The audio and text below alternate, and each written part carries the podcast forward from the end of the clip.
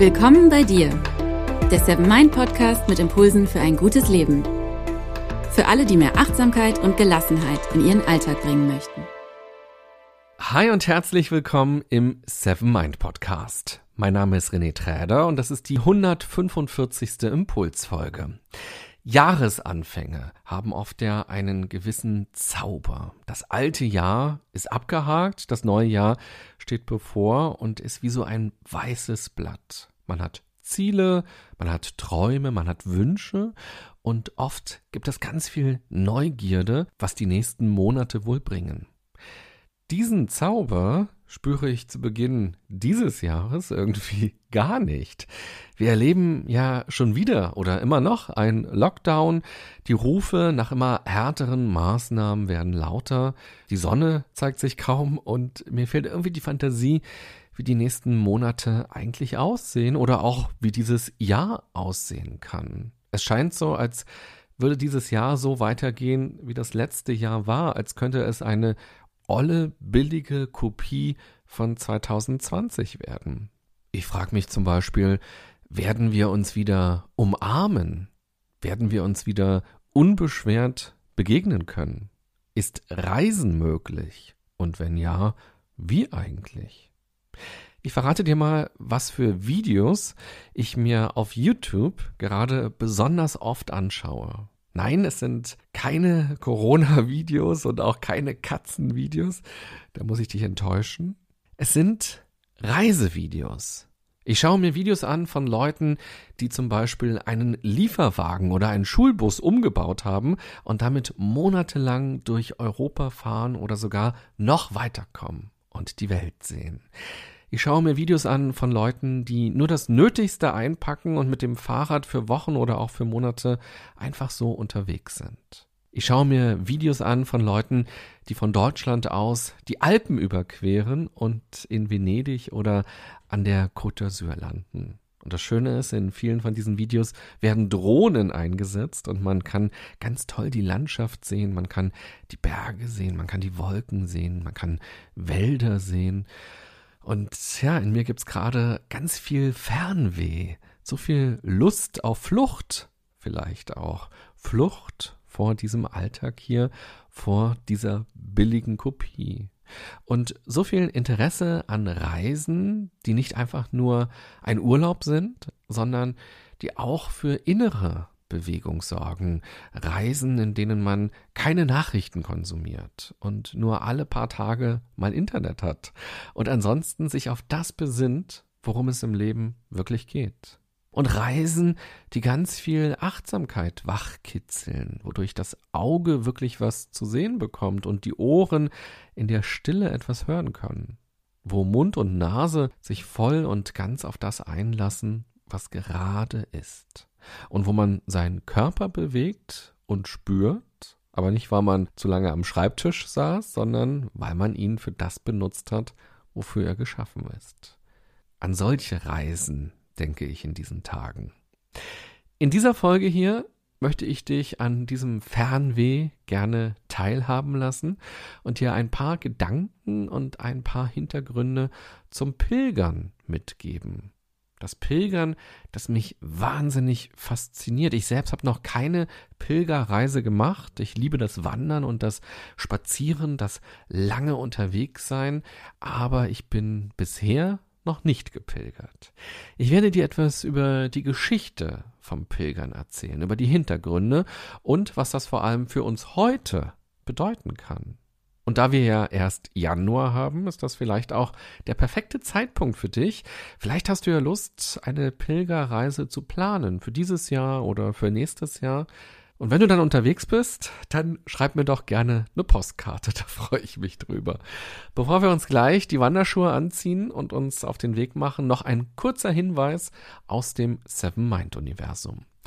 Meditation ist im besten Fall ja ein fester Bestandteil unseres Alltags. Gerade zu Beginn ist es aber gar nicht so leicht, das Meditieren im Leben zu verankern. Der Alltag ist schließlich voll von Aktivitäten. Wir tun wahnsinnig viel, oft pausenlos. Und wenn wir gerade nichts tun, naja, dann denken wir. In der Meditation erleben wir vor allem die Stille und das Nicht-Handeln und das Nicht-Denken. Die Brücke zwischen diesen beiden Welten, also der aktiven und der passiven Welt, ist Achtsamkeit. Um diese Brücke gut zu nutzen, braucht es einen freien und klaren Geist. Einen Geist, der weder auf der aktiven noch auf der passiven Seite gefangen ist. Er muss beweglich sein. Und genau das kannst du mit einer ganz neuen Meditationsmethode ausprobieren, die nennt sich Slow Motion Meditation. Das bedeutet, in der Stille der Meditation ganz bewusst kleine und langsame Bewegungen auszuführen. Die Übungen dazu sind ganz einfach zu machen, sie brauchen aber Konzentration. Wir sind es nicht gewohnt, stille und kleine Bewegungen miteinander zu verbinden. Mit diesen Übungen trainieren wir den Geist, um auch im Alltag leichter wechseln zu können zwischen Passivität und Aktivität. So kann man jederzeit durch diese kleinen Bewegungen zur Ruhe kommen und bei sich selbst ankommen. Du findest den Kurs in der Seven Mind App unter körperliche Gesundheit. Und wenn er dir gefällt, dann kannst du ihn übrigens jetzt auch direkt mit der neuen Favoritenfunktion auf deine persönliche Merkliste packen. Die Infos dazu gibt's auch nochmal in den Show Notes zu dieser Folge hier. Pilgern ist sicher die langsamste Form zu reisen. Und vielleicht wird sie gerade auch deshalb immer interessanter für viele Menschen. Denn wir leben ja in einer wahnsinnig schnellen Welt. Denk doch mal kurz daran, was sich nur innerhalb der letzten zehn Jahre alles verändert hat. In deinem Leben oder auch weltweit. Zum Beispiel technisch, online, digital. Instagram ist im letzten Jahr zehn Jahre alt geworden Wow, oder? Seit zehn Jahren gibt es schon Instagram. Aber wer von uns war vor zehn Jahren schon bei Instagram oder bei Facebook? Das ging da gerade so langsam los. Welche Rolle hat vor zehn Jahren Amazon gespielt? Dass man heute klickt und vielleicht sogar am Abend noch das Paket bekommt oder morgen dann schon das Paket in der Hand hat? Wie hat sich dadurch Einkaufen verändert? Wie haben wir uns mit Freunden vor zehn Jahren verabredet? Und wie haben wir auch neue Leute vor zehn Jahren kennengelernt? Was ist heute da ganz anders? Und denke auch mal an die Flut von Nachrichten, die jeden Tag auf uns einprasselt. E-Mails, WhatsApp, Nachrichten in sozialen Medien, aber auch die Nachrichten, die wir von Medien bekommen, also übers Fernsehen, über Radio, über Zeitung und über Internet. Auch da hat sich die Frequenz wahnsinnig erhöht. Wer pilgert, sagt dieser Schnelligkeit AD. Wer pilgert, sagt all den Reizen AD, die von allen Seiten in unser Gehirn eindringen wollen und die ja auch geschickt verpackt sind und mit Emotionen spielen und Bedürfnisse bei uns wecken. Wer pilgert, sieht vielleicht erstmal nur Berge. Über eine sehr lange Zeit Berge. Immer nur Berge. Jeden Tag Berge. Und wird vielleicht seit langem mal wieder das Gefühl von Langeweile empfinden. Das Gehirn kann zur Ruhe kommen, die Gedanken können zur Ruhe kommen und sie können sich auf was anderes fokussieren. Und wenn man immer nur Berge sieht, beginnt man dann vielleicht auch Feinheiten wahrzunehmen, besonders fokussiert zu sein, besonders aufzupassen. Es ist egal, wohin man pilgert, man pilgert ja sowieso immer zu sich selbst. Das kann erschreckend wirken, aber es kann auch viel anstoßen und vieles abschließen lassen im Leben. Ziele lassen sich entwickeln, träumen ist möglich beim Pilgern und vor allem auch sich selbst zu spüren, eine Idee davon zu bekommen, wer man eigentlich ist oder auch wer man sein will und wie man sein will. Ich will dir gerne etwas über die Geschichte des Pilgerns erzählen und wie Pilgern für uns heute sein kann. Welche Parallelen es gibt zu damals, aber auch, wo es Unterschiede gibt. Pilgern hat erst einmal einen religiösen Ursprung. Was glaubst du denn, in welcher Religion das Pilgern entstanden ist? Na? Ja, du hast vollkommen recht. Aber nur teilweise. Interessanterweise kann keine Religion für sich beanspruchen, das Pilgern erfunden zu haben. Egal ob Moslem, Jude, Hinduist, Buddhist oder Christ, Sie alle pilgerten und pilgern immer noch, um die Beziehung zu ihrem Gott oder zu ihren Göttern zu pflegen. Im Laufe der Geschichte und je nach Glaube oder Kulturkreis gab und gibt es ganz verschiedene Orte, wohin Menschen gepilgert sind. Zum Beispiel zum Orakel von Delphi nach Griechenland. Dann natürlich nach Mekka und nach Medina, vor allem zum Felsendom in Jerusalem oder überhaupt nach Jerusalem, zum Beispiel zu dem Tempel, der sich auf dem Tempelberg befand. Dann natürlich auch Bethlehem. Und irgendwann kam auch die Stadt Santiago de Compostela auf dem Jakobsweg dazu. Die Chinesen wanderten nach Indien und so sind ganz viele verschiedene Ecken der Welt bereist worden.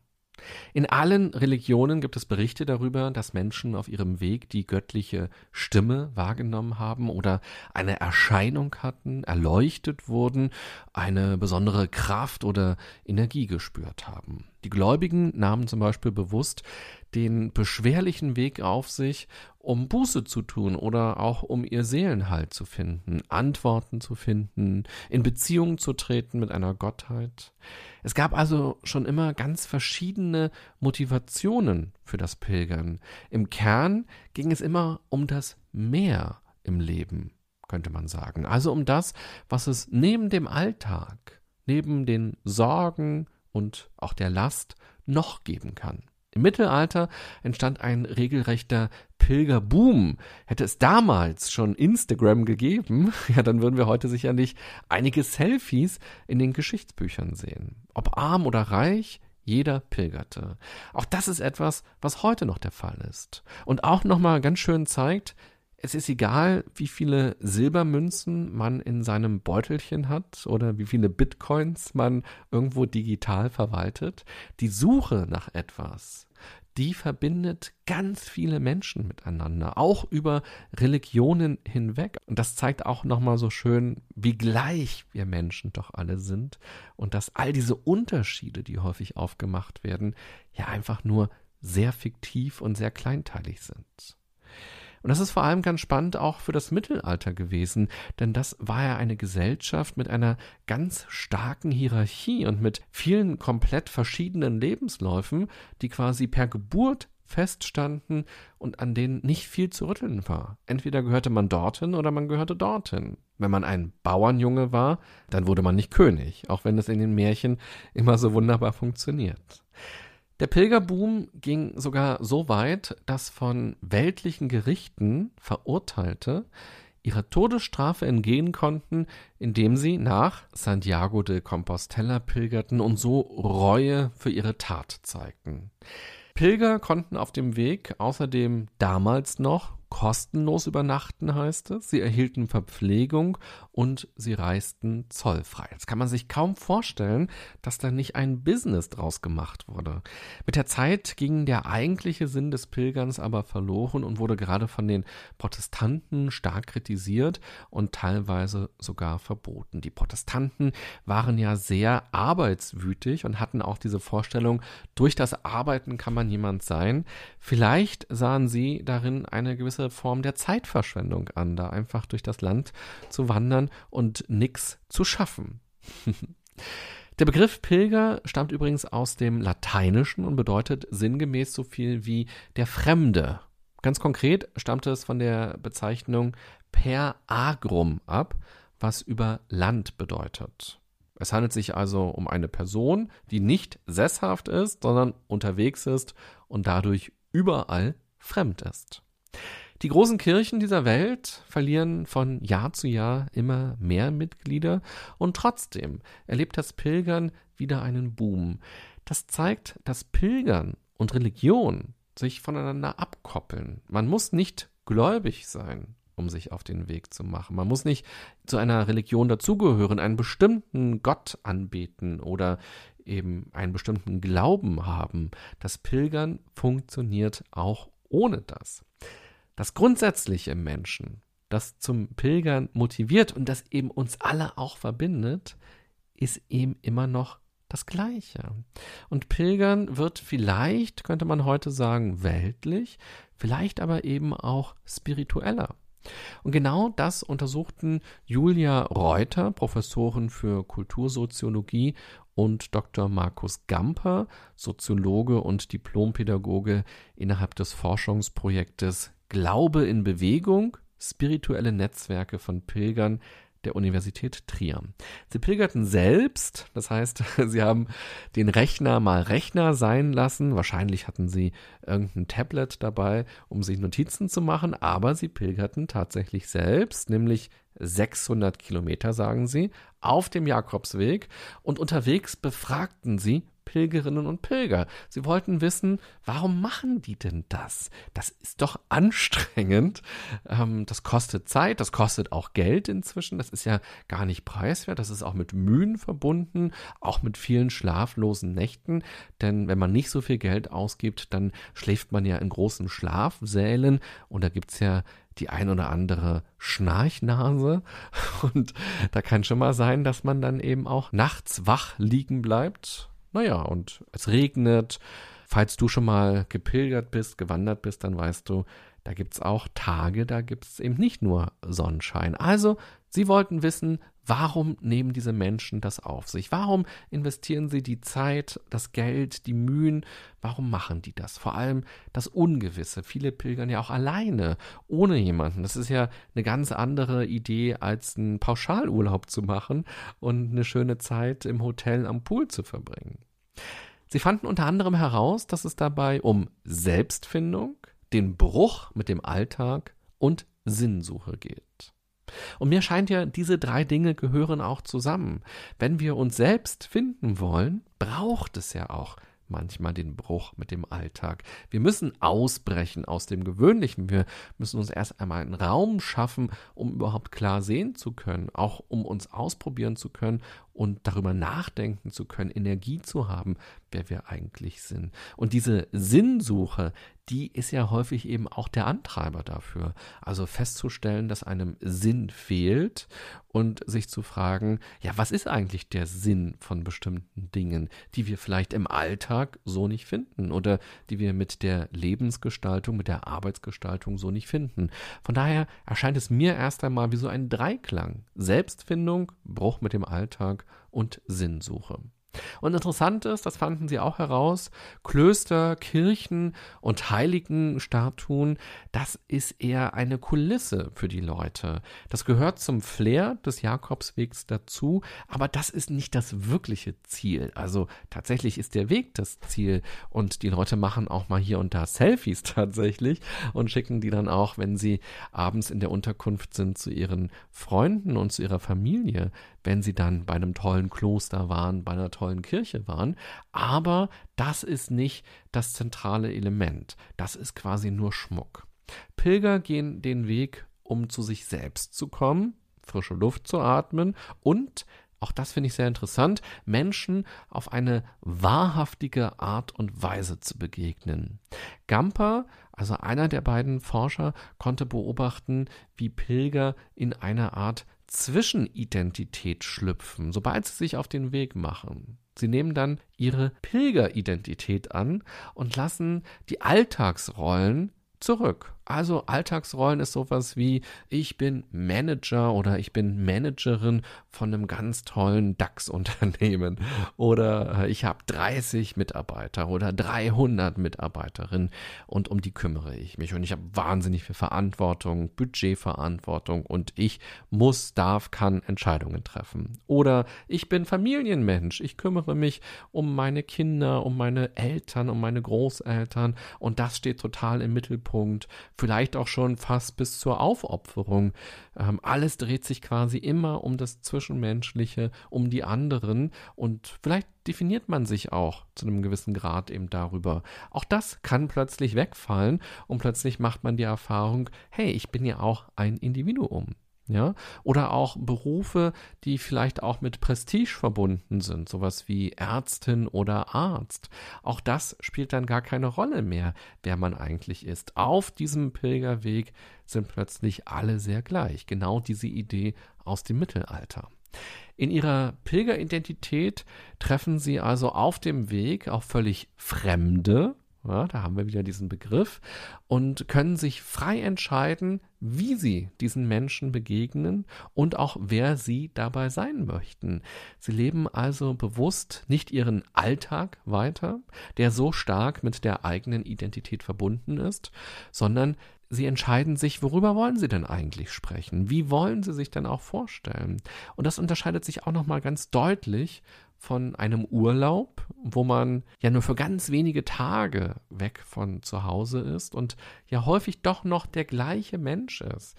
Auch diese Erfahrung hast du wahrscheinlich gemacht, wenn du im Urlaub warst. Zwei Tage, drei Tage im Urlaub. Das ist toll, aber es braucht doch eine lange, lange Zeit, eine Woche, manchmal zwei Wochen, um wirklich abschalten zu können, um wirklich runterzukommen, um diese alten Rollenbilder, um diese alten Rollengedanken nicht auch ständig zu haben, sondern eben auch sich frei zu machen von dem, wer man sonst so ist und sich auf das einzulassen, was einem im Urlaub dann begegnet. Und so sind Pilger einfach Wanderer mit einem persönlichen Grund zu pilgern. Und mehr weiß man erst einmal nicht, wenn man andere begegnet. Man weiß, ich habe einen Grund zu pilgern, ich habe mich entschieden, das zu machen, habe das vielleicht auch lange geplant, habe Geld und Zeit investiert. Das macht man ja nicht einfach so, just for fun, sondern da gibt es einen Grund. Und wenn man jemandem unterwegs begegnet, weiß man, auch diese Person hat ihren Grund oder ihre Gründe. Und genau das ist dann auch die Stelle, an der eine Begegnung an Wahrhaftigkeit gewinnen kann. So die Forscher. Jeder Mensch bringt sein Thema mit, seine Sinnkrise mit, seine Fragen mit. Und wenn Pilger aufeinandertreffen, dann fragen sie sich oft nicht, wo kommst du her oder was machst du beruflich, sondern viel öfter lautet die Frage, warum bist du hier? Viele machen dann die Erfahrung, dass sie leichter Verbindungen aufbauen, die etwas bedeuten, wenn sie Fragen stellen, die etwas bedeuten. Und das ist natürlich auch etwas, das für unseren Alltag und für unsere Begegnungen, beruflich und privat, genauso gilt. Aber offenbar außerhalb dieser Rolle, diesem Kontext, in dem wir uns oft bewegen, außerhalb der gewohnten Identität also, leichter ist. Wie wäre es denn, neue Bekanntschaften einfach mal nicht zu fragen, was sie beruflich machen? Oft bringt die Antwort uns ja sowieso nicht näher in Kontakt mit anderen, sondern sorgt nur dafür, dass bei uns irgendwelche Schubladen aufgehen. Wir verbinden etwas mit bestimmten Jobs und schreiben unserem Gegenüber daraufhin bestimmte Eigenschaften zu. Und dann schauen wir mit dieser Brille auf den Menschen und lernen gar nicht mehr ihn oder sie kennen, sondern sehen eben alles nur noch mit unserer Brille. Das können wir also vom Pilgern lernen und von Menschen, die gepilgert sind.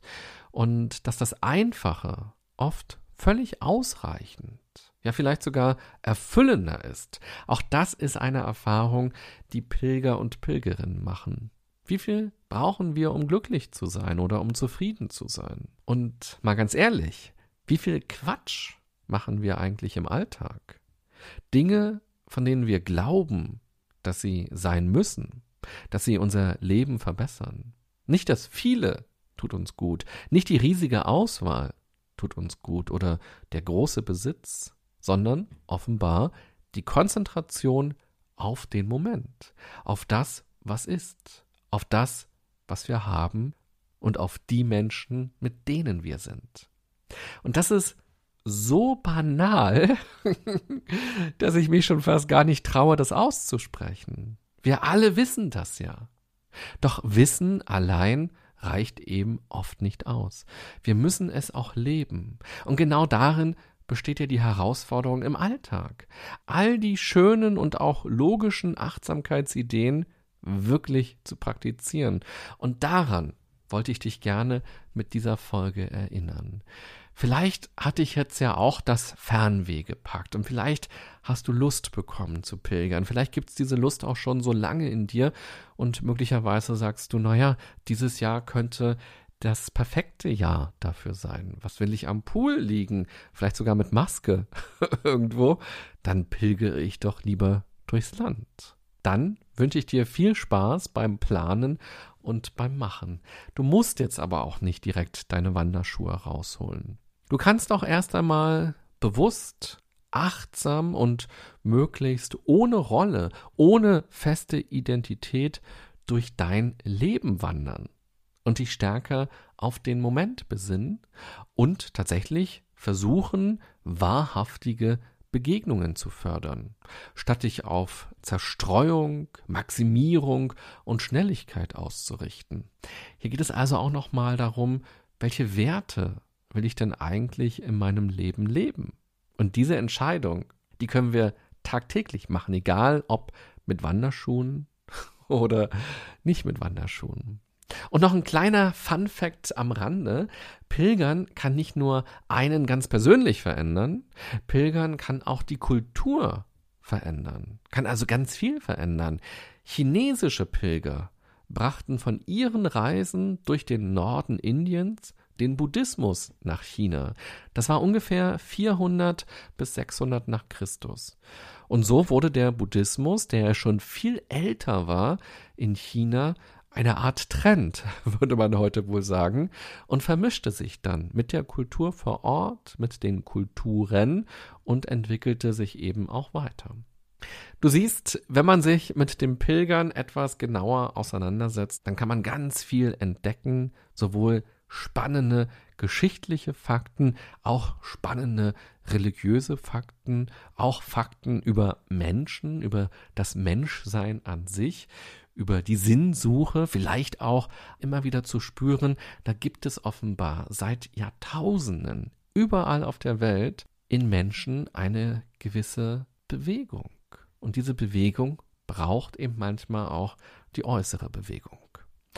Ich wünsche dir eine gute und achtsame Zeit auf der Reise durch dieses Jahr, das noch so wahnsinnig unklar ist, aber tagtäglich von uns gestaltet werden kann. Sicher nicht im Großen, das haben oft andere in der Hand, aber doch im Kleinen können wir dieses Jahr von Tag zu Tag in unserem Umfeld und für uns persönlich gestalten. Und das sollten wir auch. Bis bald. Bye bye, sagt René Träder.